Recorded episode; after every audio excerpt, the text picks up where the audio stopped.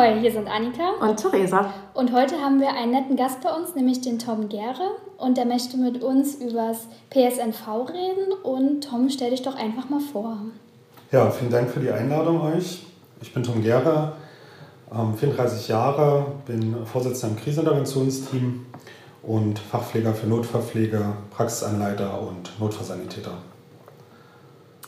Genau, und ich glaube, es macht auch Sinn, wenn wir natürlich erstmal die Begrifflichkeiten klären. Also Annika hat es ja eingangs gesagt, PSNV, das ist ja eigentlich ein Begriff, da weiß man überhaupt, ist ja eigentlich auch eine Abkürzung. Dass du dazu einfach mal was sagst, beziehungsweise auch erläuterst. Genau, die PSNV steht für psychosoziale Notfallversorgung. Man unterscheidet in dem Bereich nochmal in PSNVB, das heißt für Betroffene, also Angehörige, Ersthelfer, Augenzeugen, Vermissende und die PSNVE für Einsatzkräfte bzw. Mitarbeiter, die belastenden oder potenziell traumatischen Situationen im beruflichen Kontext ausgesetzt sind. Ähm, vielleicht PSNV generell bedeutet quasi, dass man Menschen nach einem akuten, äh, plötzlichen traumatischen Ereignis oder was das sein könnte, betreut, sie psychisch erst versorgt, nach ihren Bedürfnissen guckt und dann sie gegebenenfalls, wenn der Bedarf besteht, in die mittelfristige Versorgung überleitet. Dieser Begriff beinhaltet aber eben auch diese langfristige Versorgung, weil manche Menschen brauchen natürlich nach gewissen Ereignissen auch über Monate, teilweise über Jahre hinweg eine äh, psychosoziale Begleitung. Auch das beinhaltet dieser Begriff. Und wir sprechen ja heute überwiegend über die akute psychosoziale Notfallversorgung. Das, die Krisenintervention im klassischen Sinne beinhaltet eben so diese Erstbetreuung nach einem belastenden Ereignis. Mhm. Also grundlegend haben wir uns überlegt, ja für die Folge, wo wir dich einladen, dass wir besonders eben auf dieses, wie du es gesagt hast, PSNVE-Konzept, nenne ich es jetzt mal, gucken, also Mitarbeiter für Mitarbeiter. Ähm, ich würde trotzdem nochmal im Allgemeinen bei der PSNV bleiben, weil wir kennen uns ja über das Kriseninterventionsteam. Ähm, so ganz grundlegend ähm, gefragt, das ist ja ein Ehrenamt. Mhm. Wie wie lange machst du das schon und ähm, hältst du es für richtig, dass es ein Ehrenamt ist? Das würde mich auch nochmal interessieren. Ja, also ich mache das Ganze jetzt seit 14 Jahren. Ähm, es sollte, ich denke, es sollte eine Mischung aus beiden mhm. sein. Es sollte hauptamtliche Koordinatorenstellen geben, die mhm. das ganze Konzept voranbringen, die die ganze Organisation des Dienstplanes der Mitglieder oder Mitarbeiterverwaltung durchführen und ähm, der reine Dienst am Menschen, Bereitschaftsdienste zu tun und äh, die Durchführung letztendlich finde ich legitim, dass sie mhm. im Rahmen eines Ehrenamtes mhm. stattfindet, wenn es entsprechende Aufnahmeentschädigungen gibt. Das mhm. ist jetzt für diesen Bereich PSNVB gedacht. Mhm. Wenn wir über die Versorgung von Einsatzkräften, Mitarbeitern im beruflichen Kontext sprechen, müsste es aus meiner Sicht so sein, dass die Menschen, die die Betreuung am Mitarbeiter durchführen, sie als Arbeitszeit angerechnet bekommen, mhm. was es zum Teil schon gibt, aber mhm. nicht überall. Okay, und an sich, ähm, ich denke mal, das ist Länd also bei den Bundesländern unterschiedlich gehandhabt. Bei uns in Dresden ist es ja so, dass es prinzipiell jedem, der sich dafür interessiert und geeignet fühlt, offen steht, also unabhängig von der Berufsgruppe. Mhm. Ähm, dann gibt es ja aber wiederum auch Städte, wo das nicht so ist. Da ist dann schon das strenger gehandhabt. Wie siehst du das? Also man kann sich wahrscheinlich auch vorstellen, also wenn man davon jetzt oder da nicht so reinguckt, dass da besonders viele Psychologinnen sind ja. und sitzen. Ähm, bei uns ist es jetzt nicht so in dem mhm. Team oder in, in, deinem Team, könnte man ja sagen. Mhm. Wie, wie ist da deine, ähm, ja, deine Sicht dazu? Mhm. Hast du, oder anders gefragt, hast du manchmal das Gefühl, dass es auch manchmal gar nicht so passend ist, wenn da ein Psychologe oder eine Psychologin ist. Das hatte ich mich auch gefragt, ob es passender ist, wenn das jemand ist aus diesem Berufsfeld, der das ja. noch besser versteht oder ähm, sich mhm. eher einfühlen kann. Also auch hier müssen wir wieder die Unterscheidung treffen, ob wir über PSNVB mhm. oder E sprechen. Mhm, ähm, wenn wir jetzt im Bereich der Betroffenen sind, also die klassische Angehörigenbetreuung, Ersthelfer, Augenzeugen, da ist es relativ egal, aus welcher Berufsgruppe man kommt. Man muss eine Ausbildung durchlaufen, mhm. man muss eine persönliche und fachliche Eignung natürlich mitbringen. Natürlich liegt es nahe, ähm, mit Menschen zu arbeiten, die solchen Situationen auch im beruflichen Kontext schon ausgesetzt sind. Also Menschen, äh, die Menschen begegnen, die Krisen oder Belastungen regelmäßig erleben. Ähm, und das sind in der Regel Menschen, die das machen, die schon aus psychosozialen Berufsgruppen kommen. Mhm. Ähm, das kann aus meiner Sicht genauso der Psychologe sein, aber auch die äh, Krankenpflegerin bis hin zum Elektriker, mhm. wenn er diese Eignung oder aufgrund persönlicher Erfahrung Sensibilität mhm. auch mitbringt und Offenheit für diese Arbeit. Ähm, und deswegen tue ich das ungern in so in Berufsgruppen mhm. klassifizieren, sondern eher versuche ich den Menschen da an sich zu sehen, was er da mitbringt. Ähm, bei dem E-Bereich ist es sehr wichtig, dass man Menschen hat, die wirklich aus diesem Bereich kommen, wo das Ereignis vorgefallen ist. Mhm. Ähm, der Klassiker ist immer so, der Polizist kann niemals den Feuerwehrmann betreuen. Mhm. Weil wenn der Feuerwehrmann sagt, ich bin in ein brennendes Haus gegangen und habe dort ein totes Kind rausgeholt mhm. unter Atemschutz, mhm. wird der Polizist das nur begrenzt nachvollziehen mhm. können, weil es mhm. da ja auch um technische Abläufe geht, mhm. die es zu diskutieren geht, gerade wenn, da kommen wir vielleicht später dann nochmal sehr gern drauf, was so diese Fehlerkultur betrifft. Ähm, wenn es da natürlich darum geht, Dinge zu hinterfragen, Schuldfragen zu thematisieren, ist es natürlich schwierig, wenn ich als Polizist als Beispiel dem Feuerwehrmann da beistehen möchte. Ja. Das kann ich nur bis ja. zu einem bestimmten Maße. Ja, das, da gebe ich dir recht. Und ähnlich ist es auch in der Pflegebereich der Ärzte. Ähm, ich äh, tue mich schwer, jetzt als Pflegekraft einen Arzt zu betreuen, der vielleicht chirurgisch während der OP einen Eingriff gemacht. Ja, ja, richtig, ja. Da fehlt ja dann auch oft die Expertise zur einen Richtig. Seite und ja. die Sicht darauf, was in dem Moment war. Und wenn Absolut. man das selber nicht durchläuft, ähnlich wie mit dem, mit dem Feuerwehrmann, genau. man selber rennt ja nicht ins Feuer, Richtig. wenn man das nicht als Beruf macht. Mhm. ja. das stimmt. Mhm. Ja, da sind wir ja jetzt sozusagen bei der PSNVE-Abteilung. Ähm, ja. Du arbeitest ja in einer Klinik, ähm, die sich so ein Konzept speziell, ich nenne es jetzt salopp, Mitarbeiter für Mitarbeiter, mhm. sich überlegt hat. Vielleicht, ähm, also mich würde interessieren, wann habt ihr damit angefangen oder hast du vor allem das initiiert? Mhm. Ich gehe mal davon, irgendwie gehe ich davon aus, aber ich bin ja. mir gar nicht sicher. Und ja, also wie lange das auch Vorbereitungszeit gebraucht hat. Also mhm. Ja, also es ist eigentlich tatsächlich so ein bisschen aus den Mitarbeitern vor Ort entstanden. Mhm.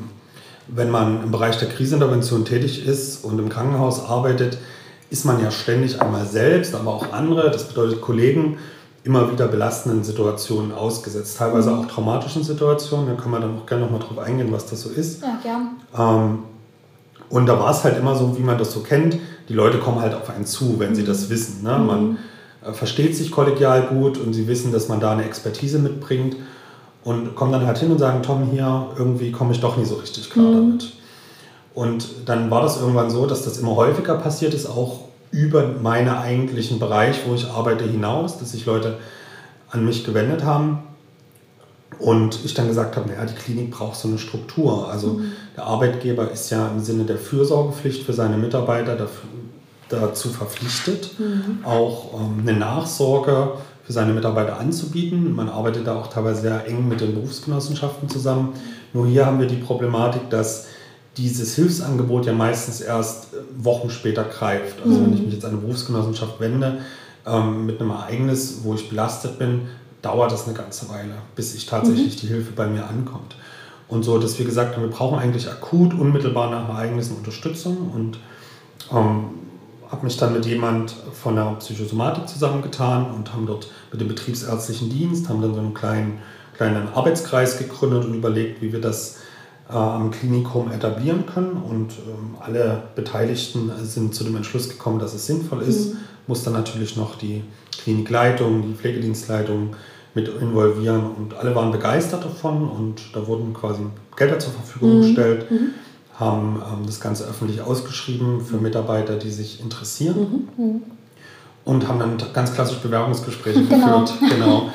und ähm, haben dann quasi einen Kreis von 15 Leuten zusammenbekommen, mhm. für die wir uns entschieden haben und mit denen dann diese Schulung durchgeführt, wo sie in der Lage sind, ähm, Mitarbeiter nach Ereignissen erst zu betreuen. Und das ist eine ganz bunte Mischung von ärztlichem Personal, pflegerisches Personal, Transport, mhm. äh, Diagnostik, dass man eben möglichst in vielen Bereichen diese Mitarbeiter vertreten hat. Mhm. Da finde ich auch super, dass es so eine bunte Mischung ist, dass genau. sich da wirklich von allen Berufsgruppen äh, Leute gefunden haben und mhm. bereit erklärt haben.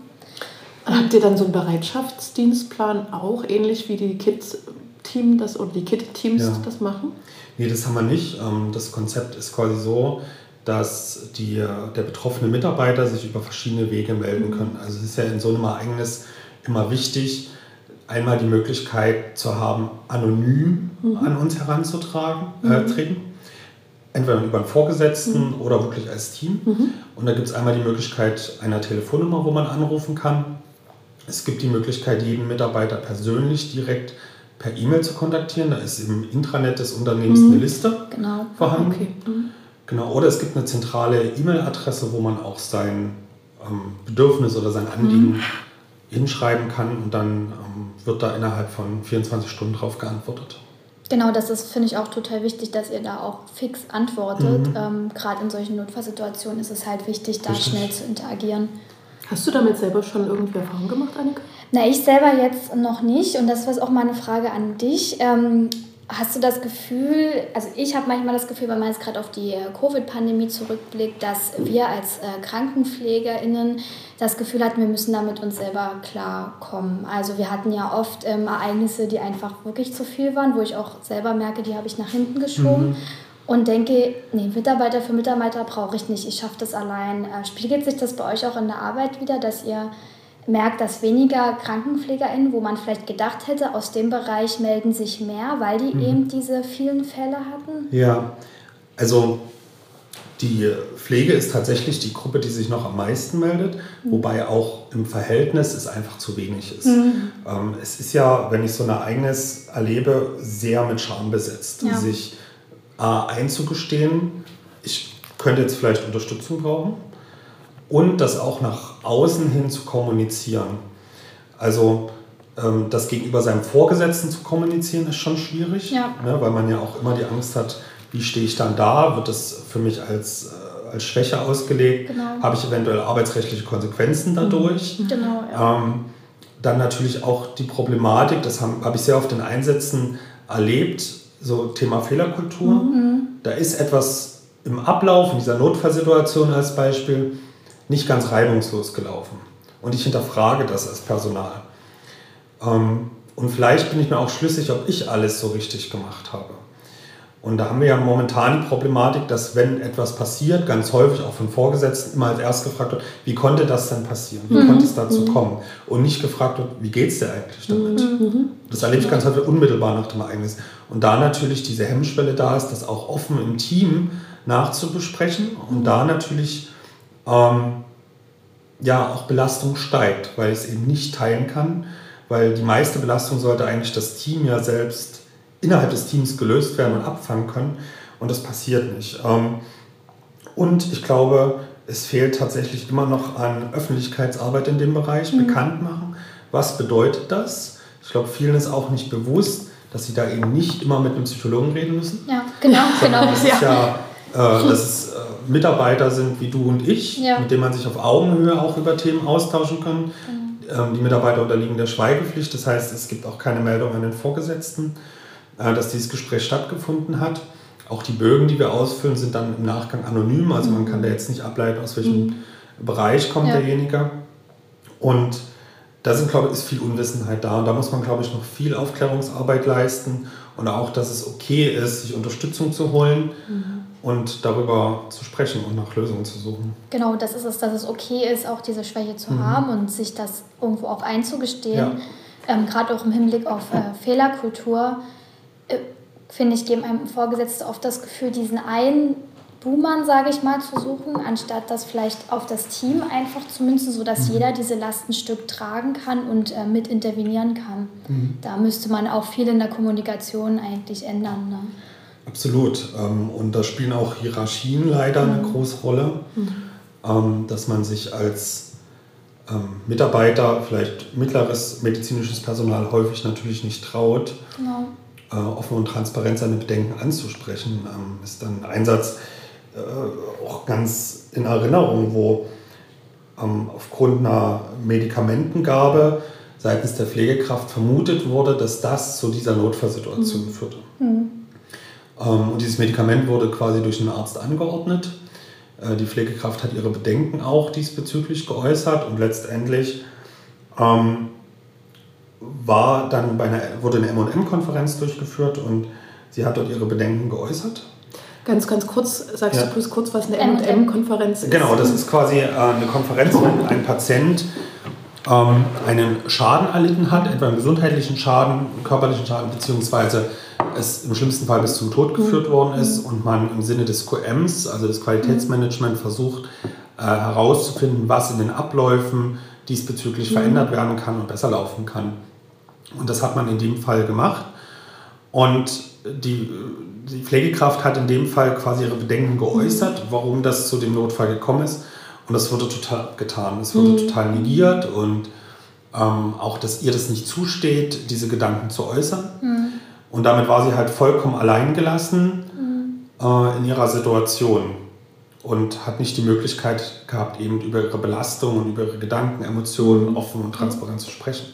Das passiert leider häufig. Absolut, ja. Und das ist dann auch das Hierarchieproblem. Das Richtig. wir auch schon öfters, dass man als äh, Pflegekraft nicht gehört wird, oft, obwohl man auch Expertise hat, Bedenken durchaus äußern mhm. zu können. Und, ja. Wobei ich das gar nicht nur auf die Pflege mhm. ähm, beziehen würde, sondern auch auf Ärzte, die mhm. jetzt im Assistenzarzt-Status äh, genau, ja. sind, mhm. denen es natürlich auch schwer fällt, da gewisse Dinge zu äußern. Das stimmt, leider. Ja. Die, und dann können sie sich noch so viel belesen haben und am besten noch Richtig. Studien vorstellen. Äh, wenn der leitende Arzt, der über ihnen steht, in der mhm. Hierarchie einfach mhm. wieder das nicht so möchte, dann haben sie da auch genau. Probleme. Und so dieses, wir diskutieren nach gewissen Ereignissen auf Augenhöhe. Mhm. Also ich sage immer, wenn irgendwas passiert ist in einer Abteilung, sollte es Hierarchien gar nicht geben. Also mhm. es ist, Hierarchien sind bis zu einem bestimmten Maß sehr wichtig. Mhm. Ähm, ne?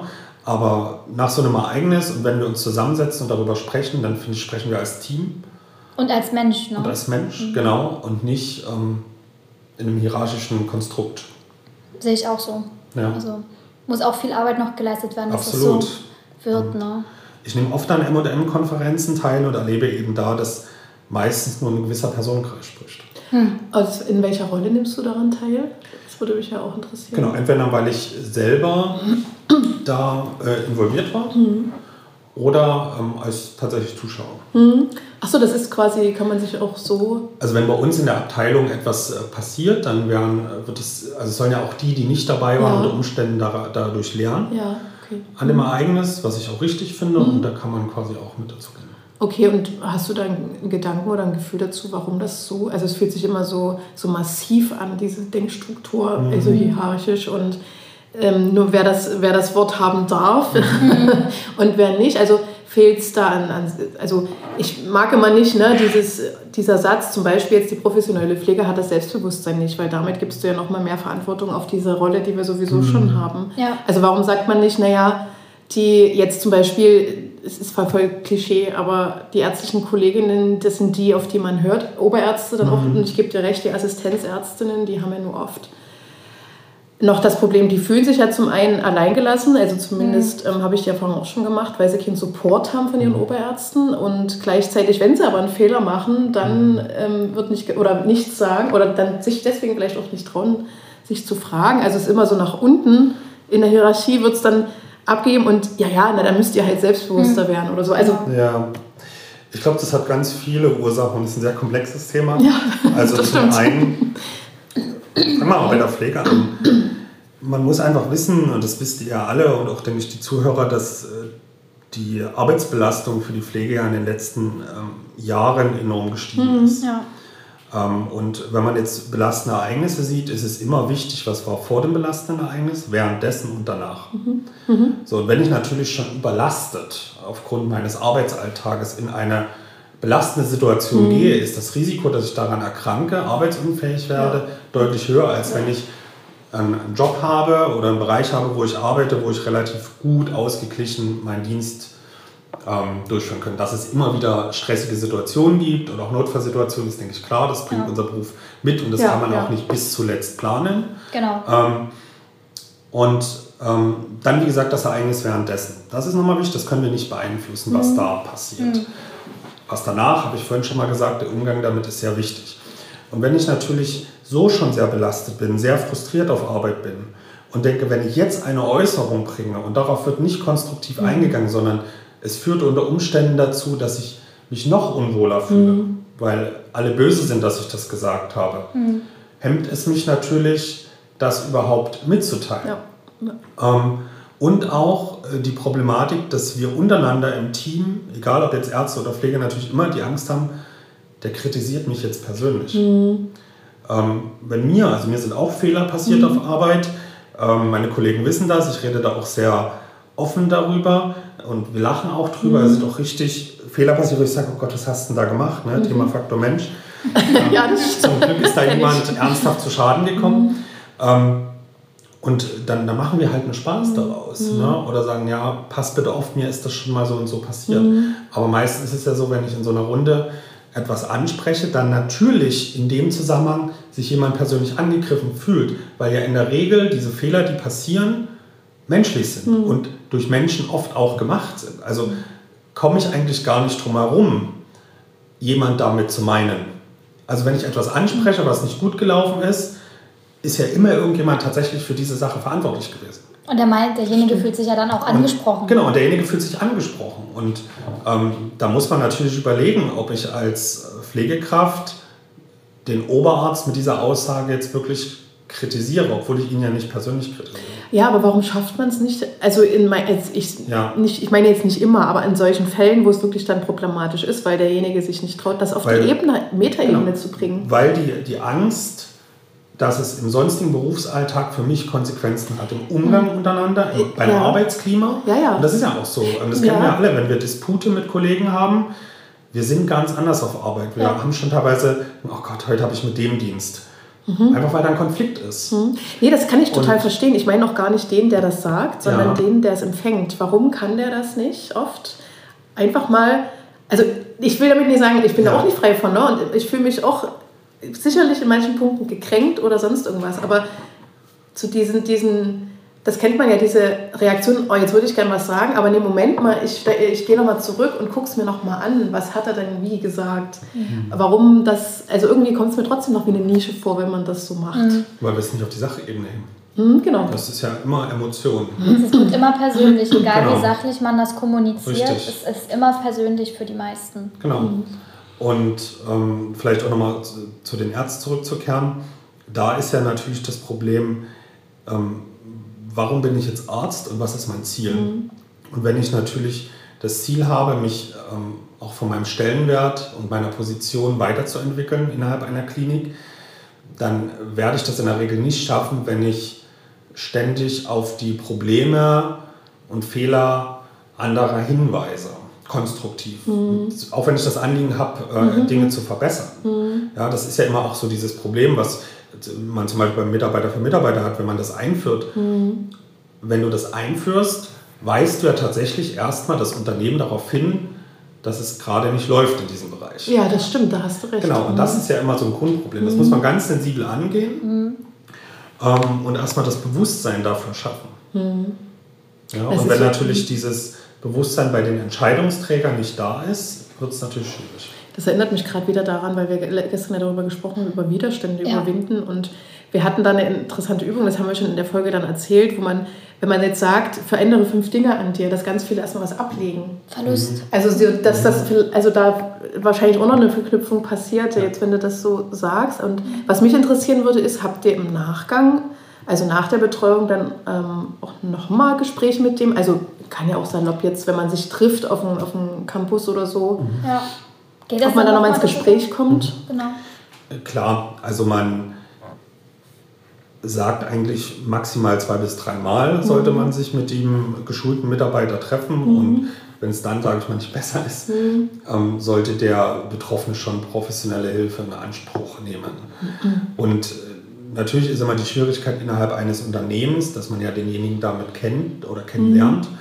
Und die Gefahr natürlich besteht, dass man den dann häufiger kontaktiert. Mhm. Aber da ist eine Abgrenzung einfach wichtig. Und wenn man das von mhm. vornherein gut kommuniziert, ist das auch, gab es da bisher noch keine Probleme. Ja, okay. Ja. Und dann gibt es ja noch das, das Peer-Konzept. Ne? Also diese, was auch in die PSNV ja. Ecke kommt. Aber das ist ja noch mal ein bisschen anders als das, was ihr macht, oder? Genau. Ähm, also es vermischt sich in gewissen Teilen. Also mhm. das äh, Peer-Konzept bedeutet ja, dass man möglichst in jedem Bereich ausgebildete Kräfte hat, die quasi wirklich ähm, ja auch außerhalb, dass man aktiv auf, den, äh, auf die Einsatzkraft zugeht, die sich melden können. Mhm. Also wenn wir jetzt in einem Kollektiv arbeiten und ich bin ausgebildeter Peer und sehe, ihr hattet ein belastendes Ereignis, dass ich dann kollegial ähm, draußen bei einem Tee oder mhm. äh, einer ruhigen Minute im Dienst einfach mal schaue, wie es euch geht mhm. und dadurch ins Gespräch komme, ohne dass man diesen offiziellen Aufhänger hat, ich treffe mich jetzt, um über dieses Ereignis zu reden. Aha, also gehst, also habe ich richtig verstanden, du gehst dann oder würdest dann aktiv in die Teams gehen, wenn du weißt, da ist jetzt irgendwas passiert. Nee, ich arbeite ja schon dort. Also Ach, das also, Konzept ist eher so, äh, wir arbeiten alle zusammen. Mhm. Ich bin ausgebildet in diesem großen mhm. Team und habe einen Blick auf eure Belastung. Aha. Aber ich sage jetzt nicht, äh, Theresa und Annika, wir setzen uns jetzt nach dem Dienst okay. mal zusammen, ja, sondern ja, mach das eher mhm. mal mhm. ähm, in der Pause oder mhm. eher, dass ich da einfach auf dieses Thema zu sprechen komme, okay. weil ich einfach diesen Kontext habe und damit auch Entlastung schaffen kann. Oh, Gibt es dann einen prägnanten Unterschied oder würdest du äh, zu diesen von dem einen zum anderen. genau, ja, es ist halt, äh, uns ist halt in der Klinik so, dass man ja nicht in jedem Bereich da jemand installieren kann, teilweise mhm. die Teams auch viel zu klein sind mhm. und da eher das Konzept der aufsuchenden Hilfe ist. Mhm. Ne? Ähm, durch den Betroffenen und wobei man im Rettungsdienst häufig dieses Konzept fährt oder in der Feuerwehr, dass auf jeden, in jeder Wachabteilung genau. da Leute sind, die ausgebildet sind, wenn es gut mhm. läuft. Mhm. Okay. Und haben das jetzt nochmal mit diesen Mitarbeiter für Mitarbeiter, ich weiß gar nicht, kann man da aber noch was anderes dazu sagen? Sonst würde ich das jetzt so belassen, dieses ja. Konzept, dass ihr eben Genau. Ähm, dass man sich an euch anonym wenden kann. In anderen Kliniken ähnlich schon existiert. Hast du da Erfahrungen? Genau, vielleicht nochmal, ähm, was wir noch machen. Mhm. Ähm, es besteht auch die Möglichkeit eines Debriefings, also einer äh, Gruppenintervention, mhm. würde ich jetzt mal, oder Gruppennachbesprechung, wo man als ähm, ausgebildete ausgebildeter Mitarbeiter für Mitarbeiter mhm. sich noch eine psychosoziale Fachkraft mhm. dazu nehmen kann. Das wäre dann wirklich ein ähm, Psychologe von der mhm. Psychosomatik zum Beispiel, den man sich dann in diese Gruppe nehmen kann und dann tatsächlich im Team das auch nochmal nachbesprechen. Mhm. Also diese Möglichkeit bieten wir auch an. Ähm, und das gibt, gibt es in anderen Kliniken. Mhm. Es ist leider noch nicht so verbreitet, wie wir uns das gerne wünschen. Aber in den letzten Jahren und auch durch die Corona-Pandemie ist da sehr viel passiert. Es gibt mittlerweile sogar eine bundesweite Hotline diesbezüglich, mhm. was in äh, München angesiedelt ist und auch ein Verein, der sich mit der Nachsorge von Mitarbeitern mhm. in medizinischen Berufen befasst, auch mhm. auf äh, QM-Ebene, also Qualitätsmanagement-Ebene. Und es gibt eigentlich in jedem Bundesland vereinzelte Kliniken, aber, und das ist das Problem, es ist halt davon abhängig, wie engagiert sind die Leute vor Ort, mhm. dass das mhm, letztendlich ja. installiert wird. Seid ihr vernetzt irgendwie miteinander? Es gibt über die Divi mhm. da auch eine Arbeitsgruppe, Okay, also genau. dass man sich eben da auf der Ebene auch mal austauschen genau. kann, sagen, naja, aber in der Klinik läuft es irgendwie nicht so. Genau, klinische Krisenintervention, das betrifft ja auch mhm. die Versorgung der B, also der Betroffenen mhm. in der Klinik. Es sind ja nicht nur die Mitarbeiter, auch mhm. mhm. die Versorgung von Angehörigen, äh, Ersthelfer, Augenzeugen, die in Notaufnahmen kommen, die sich in Psychiatrien vorstellen. Mhm. Auch die müssen ja eigentlich versorgt werden. Und da sind Kliniken auch nicht gut vorbereitet drauf, deutschlandweit. Es gibt vereinzelte mhm. Kriseninterventionsteams in Kliniken, aber das ist bis jetzt eher die Ausnahme. Mhm. Ist das noch so, ähm, also eigentlich, dass dann das Kit, was in der Stadt ansässig ist, eher dann in die Kliniken für die Betroffenen geht, oder? Die Situation gibt es auch. Auch hier ist eine wichtige Abgrenzung notwendig, dass mhm. man jetzt nicht sagen kann, ein Patient, der mehrere Tage mhm. auf einer mhm. Station lag und dann verstirbt, dass wir dann die Angehörigen betreuen. Mhm weil das ist aus unserer Sicht in der Regel, natürlich gibt es auch unerwartete Todesfälle, mhm. ähm, absehbar und da sollte, ja das, sollte die Klinik vorbereitet mhm. sein, äh, auch die Angehörigen darauf vorzubereiten und zu begleiten. Ähm, aber es ist halt rechtlich kein Muss. Ne? Der mhm. Angehörige in dem Fall ist kein Patient. Die Klinik ist nicht verpflichtet, den zu versorgen. Mhm. Ja, würdest du auch sagen, weil das habe ich mir vor uns noch überlegt oder beziehungsweise notiert, so das Stichwort Seelsorge, die gibt es ja nun in den Kliniken. Mhm. Und also soweit ich das weiß, nur die christlichen Richtungen, also evangelisch-katholisch, mhm. inwieweit die für dich auch ein Baustein dabei sind? Oder ja. ist das so ein bisschen, naja... Sind absolut ein Baustein, ähm, aber eben einer von vielen. Und man muss immer gucken, für welche Situation ist die Krankenhausseelsorge in dem Fall ausgebildet. Mhm. Und Krankenhausseelsorge kann genauso konfessionslose Leute betreuen. Mhm. Das ist ja, ja in, einer, mhm. in einer Krisenintervention genauso. Aber wie gesagt, hier ist die Frage Herangehensweise, mhm. Ausbildung, weil, und das ist mir immer so ein Herzthema, man auch viel falsch machen kann in Betreuungssituationen. Mhm. Also es ist eben nicht nur zu sagen, ich bin da, ich halte aus und ich rede, mhm. sondern es sind auch viele Dinge, die man sonst noch machen kann, auch viele Reaktionsweisen, wie man darauf reagieren kann. ähm, als äh, psychosoziale Kraft, sage ich jetzt mal. Mhm. Das ist nicht so einfach, wie man sich das immer vorstellt. Also nee, es ist jetzt kein Hexenwerk, aber man braucht halt das Wissen darüber. Na, ich finde auch einen Zugang besonders zu sich selber. Das klingt jetzt Klar. ein bisschen mhm. ähm, wieder philosophisch, ja. mein philosophischer Part. Ja. Aber ich finde schon, wenn man, das ist darüber über die Schiene, weil ich gebe ja auch, ich gebe ja auch Signal in so einer Betreuung ja. an den Absolut. meinen gegenüberliegenden oder stehenden oder sitzenden. Ja. Ähm, ja, ich habe vor uns mir noch eine Frage überlegt, aber die habe ich jetzt. Ach so, ja. ähm, würdest du oder würdet ihr sagen, ihr macht auch mal aktiv so Teamschulungen? Also in dem Sinn, dass ihr eben in die Teams geht, dass noch mal ein bisschen ins Gespräch auch kommt oder noch mal gibt's, bleibt? Genau, gibt's. Ähm, das spielen ja, also gerade auch die Führungskräfte mhm. in den Bereichen spielen ja da eine ganz essentielle Rolle, zu sagen, ich habe einen Blick auf meine eigenen Mitarbeiter und deren Belastung. Ähm, wir versuchen denen ja immer auch zu vermitteln, dass das ja eigentlich nur Vorteile hat. Also jetzt mal ökonomisch gesprochen, auch wenn ich das nicht mag im Gesundheitswesen, ist es ja absolut äh, sinnvoll zu sagen, ein Mitarbeiter ist möglichst wenig krank und nach einem belastenden Ereignis holt er sich eben nicht den Krankenschein oder statt einer Woche vielleicht nur zwei Tage. Ähm, das ist einmal für den Mitarbeiter sinnvoll, äh, um das ja. Ereignis gut zu verarbeiten, aber auch für das Unternehmen. Mhm. Ähm, und das hat ja auch Einflüsse auf das ganze Team etc., wenn der da ausscheidet. Ne? Und ich will gar nicht wissen, also es gibt ja auch Studien, die zeigen, dass die Dunkelziffer enorm hoch ist von den Leuten, die kündigen, die aufgrund von Belastung mhm. und auch belastenden Ereignissen ist dann auch eine Präventionssache für richtig, das Haus. Ne? Richtig, richtig. Mhm. Ähm, oder auch ein Aushängeschild. Mhm, genau, ja, genau. Wenn, wenn, als Aushängeschild, und wenn man weiß, man wird psychosozial, so, Psychoman, psychosozial. psychosozial betreut, ist das ja auch ein Grund, warum ich sage, dann fühle ich mich da aufgehoben. Ne? Absolut, absolut. Und ähm, das ist ja so dieses Ziel der Krisenintervention. Äh, viele fragen ja immer so, naja, da ist das Kind von Eltern gestorben mhm. und was könnt ihr da überhaupt sagen oder Gutes anrichten? Mhm. Und ähm, ich hatte ja vorhin gesagt, es ist abhängig, was davor, währenddessen und danach passiert. So, und wenn man nach so einem schlimmen Ereignis, was man erlebt, irgendwie jemand hat, der für einen da ist, so ein bisschen versucht, die Situation zu strukturieren mhm. äh, und da einfach unterstützt ist. Und der dann sagt, das ist total furchtbar, was passiert ist, aber es war gut, dass sie da waren. Mhm. Nimmt er aus dieser Situation etwas Positives mit? Und das ist ja das Ziel, ne? wenn ich sage, okay, wie wir vorhin erkannt haben, wir werden schlimmen Dingen auf Arbeit ausgesetzt sein. Mhm. Da können wir machen, was wir wollen, das werden wir genau. nie verhindern können. Ja. Ähm, aber wenn ich dann etwas habe, wo ich weiß, da wäre ich gut versorgt, ist das essentiell wichtig.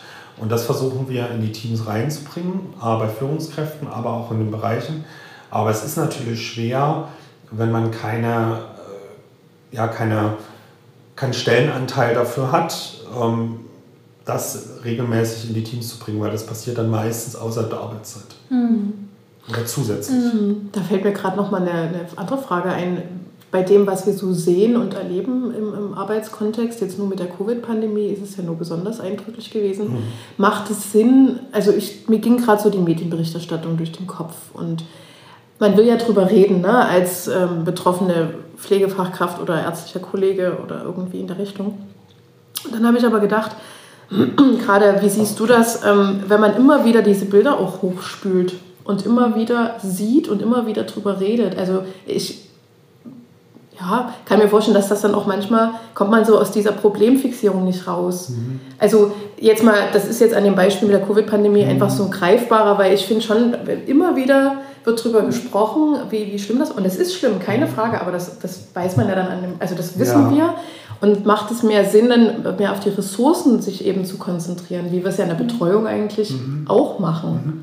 Ich denke beides. Ähm, ich finde, wir kommen in Themen meistens nur weiter, wenn ein Problembewusstsein ist und wenn es auch dauerhaft das Problembewusstsein da ist. Und wir mhm. haben ja das Problem in dieser, weil du die Medien ansprachst, schnelllebigen ähm, Zeit, dass Probleme meistens nur sehr kurz uns bewusst sind. Mhm. Also wir nehmen jetzt mal die Flut im Ahrtal, mhm, äh, wir nehmen ähm, mal Thema Afghanistan. Mhm. Das ist sehr kurz, sehr prägnant da und alle befassen sich damit, teilen Beiträge.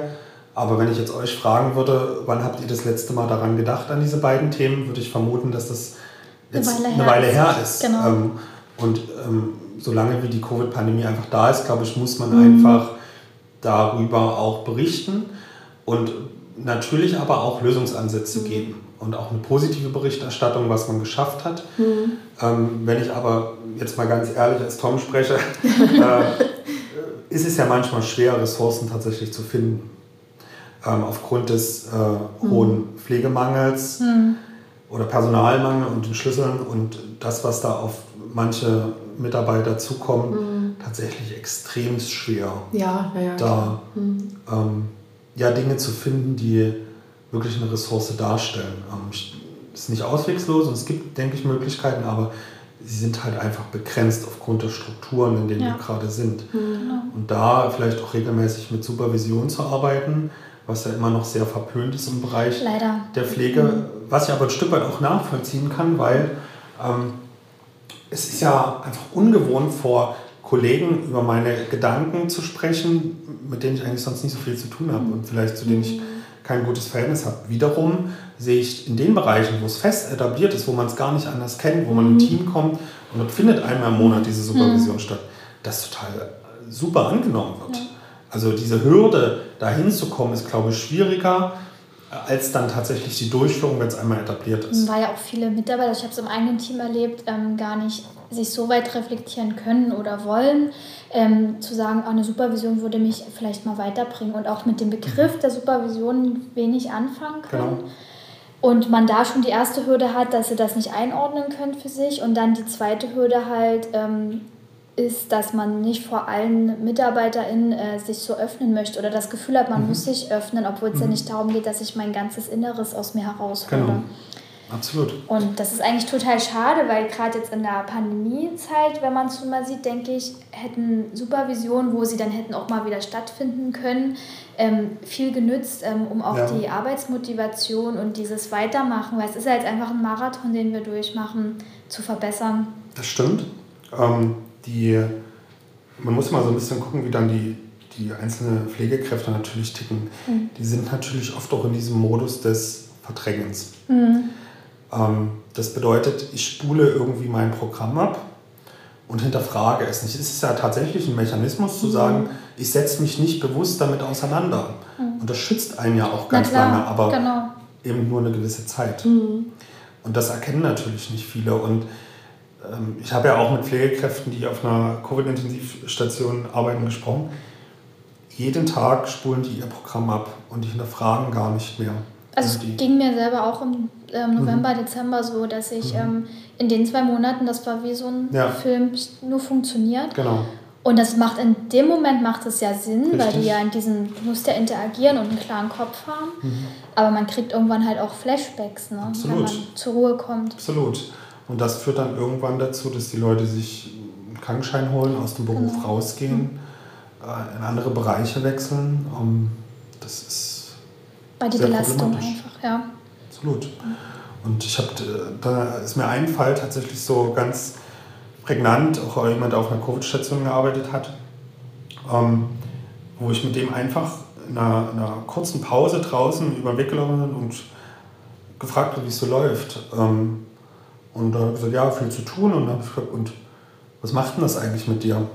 Und da hast du gesehen, es war jetzt auch nie so clever von mir, das in der mhm. Situation anzusprechen, ja. vielleicht um das gleich vorwegzunehmen, also ne, machen ja alle Fehler. Mhm. Ähm, aber was so, so symptomatisch war in dem Moment, äh, die Kollegin fing einfach an, ganz ruhig zu werden, nachzudenken und dann kam mir die Tränen. Mhm. Ja, und dann hieß so, so, ich muss jetzt weiter, ich habe jetzt Pause ist vorbei. Mhm. Na, dann war es wieder weg. Aber da hat man gesehen, wenn man die Leute natürlich konfrontiert damit, dass schon die Belastung da ist, kann man sagen, okay, man sollte sie nicht konfrontieren, aber die Belastung ist ja da. Ja, mhm. auf jeden Fall. Und man muss wahrscheinlich irgendwann konfrontieren. Absolut. Also es ist halt, wie gesagt, wie du auch schon gesagt hast, ein Schutzmechanismus bis mhm. zu einem bestimmten Punkt. Und es ist ja auch super, dass unser Gehirn das so machen kann. Sonst wäre es ja eine genau. Überlebensstrategie. Genau. ne? ja. Aber ähm, eben auf lange Sicht und auf Nachhaltigkeit muss man solche Themen halt ansprechen. Ne? Aber dann muss man es auch wieder schaffen, den oder die Mitarbeiterin ähm, auch dazu zu bewegen, sich mit mhm. den Sachen zu beschäftigen. Ne? Absolut. Ja. Hast ja, vielen Dank, Tom, ja. auf jeden Fall, für deine ausführlichen Erklärungen und deine Gedanken. Ähm, du hast es ja auch selber gesagt, es ist ja auch ein komplexes Thema mhm. und man hat da längst nicht alles gesagt. Dazu, würde ich jetzt mal meinen. Aber ich denke mal, so als ersten Input vielen Dank. Ja, vielen Dank, dass du das so ausführlich an Beispielen uns auch nochmal mhm. erklärt hast und den Zuhörern. War auf jeden Fall sehr interessant. Okay. Dann. Ja. Unsererseits bis zum nächsten Mal. Und ja, ähm, ja Tom, einen schönen Tag ich ja. dir. Das Gleiche.